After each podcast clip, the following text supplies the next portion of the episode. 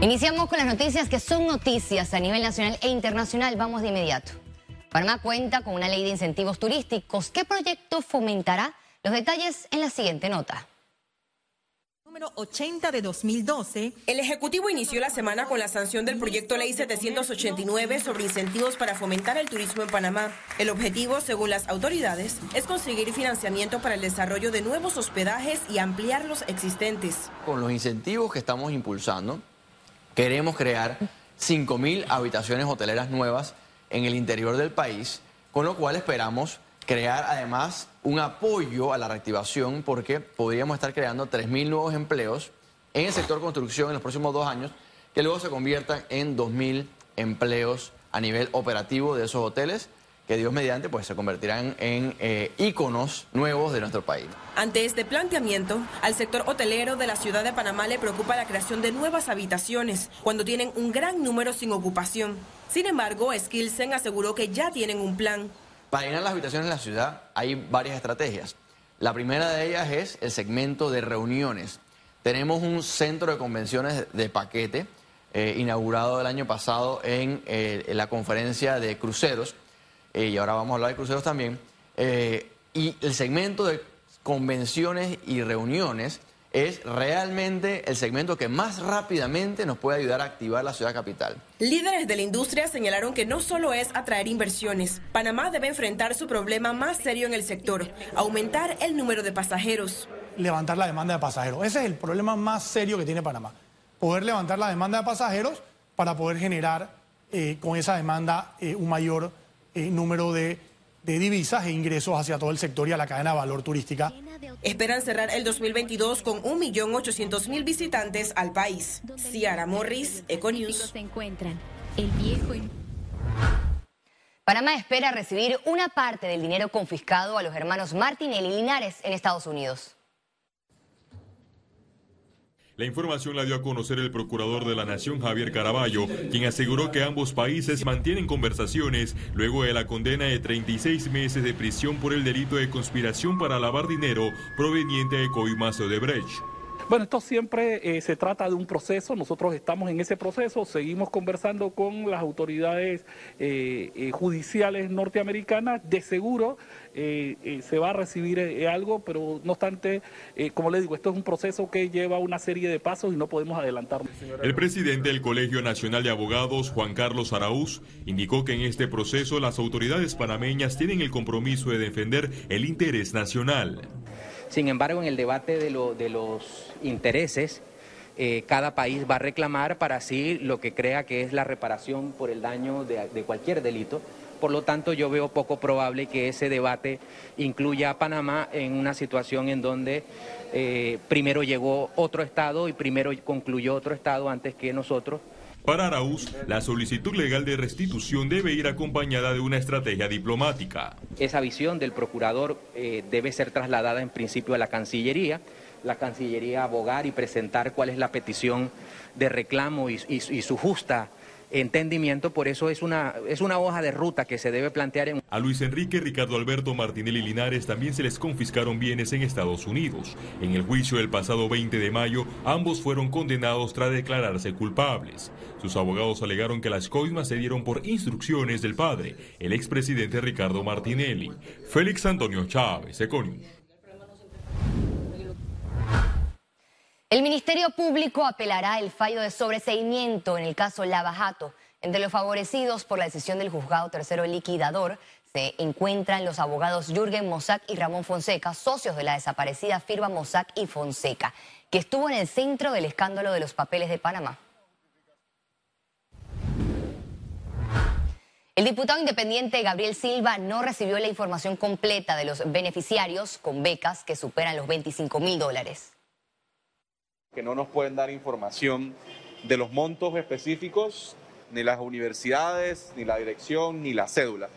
El diputado Gabriel Silva acudió este martes a la sede del Instituto para la Formación y Aprovechamiento de Recursos Humanos, con el fin de verificar si existían irregularidades y politización en la entrega de becas especiales. Sin embargo, quedó inconforme con la respuesta proporcionada. Yo creo que rendición de cuentas, transparencia sería explicar quiénes son los que se han ganado todas las becas. El director del IFARU, Bernardo Meneses, señaló que la institución no puede entregar la información completa porque se violaría la ley de protección de datos y el fallo de la Corte Suprema de Justicia que prohibió la publicación de los montos de las becas. Por primera vez en la historia, en este país, estudiantes de los primeros puestos del 2019 hasta la fecha, de colegios como el Instituto, el BECMA, el, el América, Colegio de las Comarcas Nueva por primera vez en la historia de este país, están siendo beneficiados con becas que antes ni siquiera le llegaban a estos jóvenes y estos estudiantes. Eso es lo que nosotros podemos decir. Lo que sí te puedo decir es que los intereses económicos de algún sector de este país no se encuentran representados en esta administración. Para mí la interpretación que está teniendo el IFARU de que esto es información sensitiva para protección de datos no, no, no es correcta. El IFARU maneja un presupuesto anual de 5 millones de dólares destinados a los becados. Félix Antonio Chávez, Econius. La Comisión de Presupuesto de la Asamblea aprobó un crédito adicional de 9.4 millones de dólares al UNACHI para igualar los sueldos con la Universidad de Panamá. Distribuidos 7.2 para los docentes y 2.1 para los administrativos. Una homologación que venimos luchando desde el año 2019.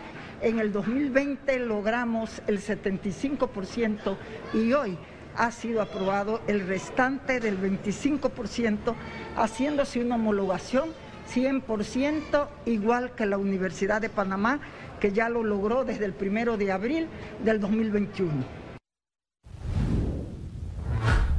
Desmantelan grupo dedicado a estafas por vía telefónica en las provincias de Panamá, Chiriquí y Coclé. Autoridades piden a la población presentar la denuncia. Hemos tenido en los últimos, eh, en los últimos tiempos situaciones de estafa en donde ciudadanos eh, han sido víctimas de estos delincuentes que mediante el engaño ah, informan, hacen, mandan correos a las víctimas, eh, haciéndole ver, eh, en uno de los casos, pues, que son víctimas inclusive de privación de libertad, de algunos familiares. Economía. El Ministerio de Trabajo firmó un convenio para promover la empleabilidad juvenil en el país. Se trata de la Alianza por los Jóvenes Panameños. La ministra Doris Zapata firmó el compromiso en conjunto con el director ejecutivo de Sumarse, Bruno Basil, con el objetivo de crear empleos sostenibles que respondan a las necesidades de plazas laborales requeridas por los jóvenes en Panamá. Reconocieron que este es uno de los sectores de la sociedad con mayor dificultad para conseguir trabajo, por lo que trabajan en reforzar sus competencias, habilidades y actitudes. Del 11.3% que tenemos de desempleo global, tenemos alrededor de un 29% de jóvenes que pertenecen en estos momentos al mercado de desocupados. Y obviamente esto nos dice a nosotros que tanto los jóvenes como las mujeres siguen siendo eh, un sector vulnerable de la economía. Lo que buscamos es desarrollar este marco común eh, de, trabajo y sobre todo la apertura de oportunidades para fortalecer al, colectivo eh, de los jóvenes en sí materia de empleabilidad juvenil, es decir, que identifiquemos nuevas oportunidades dentro del sector privado, pero también en materia de emprendimiento. La cadena agroalimentaria aprobó la importación de 45 mil quintales de cebolla para reforzar la producción nacional. Las autoridades indicaron que las importaciones de cebolla fueron acordadas en 15 mil quintales para julio y 30 mil quintales para el mes de agosto, las cuales podrán ingresar a Panamá desde el próximo primero de julio del 2022. Empresas alemanas buscan impulsar negocios con la Cámara Panameña de la Construcción. CAPAC informó que la delegación de estas empresas se encuentran en Panamá desde el pasado 20 de junio en una misión comercial que continuará durante toda la semana. Copa Airlines inauguró su nuevo club en la Terminal 2 del aeropuerto de Tocumen. En este nuevo Copa Club con capacidad máxima de 420 personas, los pasajeros podrán disfrutar de ambientes para descanso, esparcimiento y negocios que es una sala, lo que se llama sala VIP, como se les dice, eh, especialmente para pasajeros del nivel Gold o superior, Platinum y Presidential de nuestro programa Connect Miles, para viajeros en clase ejecutiva y también para viajeros Gold de Star Alliance. Eh, este es un club mayor, más grande al que teníamos antes, como pueden ver, eh, moderno, bonito, con mucho detalle. Este espacio exclusivo, inspirado en una hacienda latinoamericana moderna, está ubicado cerca al área de control de seguridad de la Terminal 2 de Tocumen. Ofrece múltiples áreas para que el pasajero se sienta en su casa o en su oficina.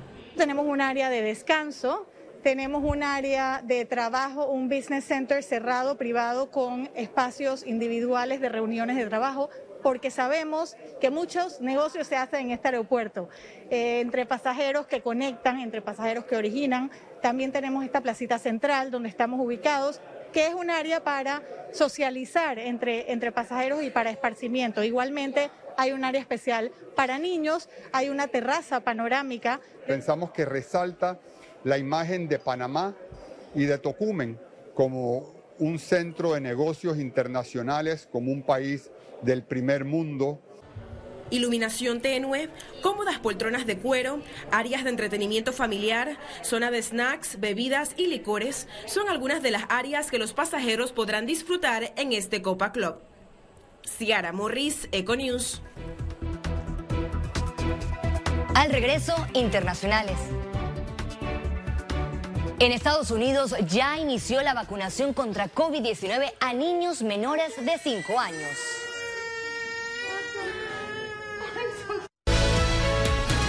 Ya regresamos con Econews.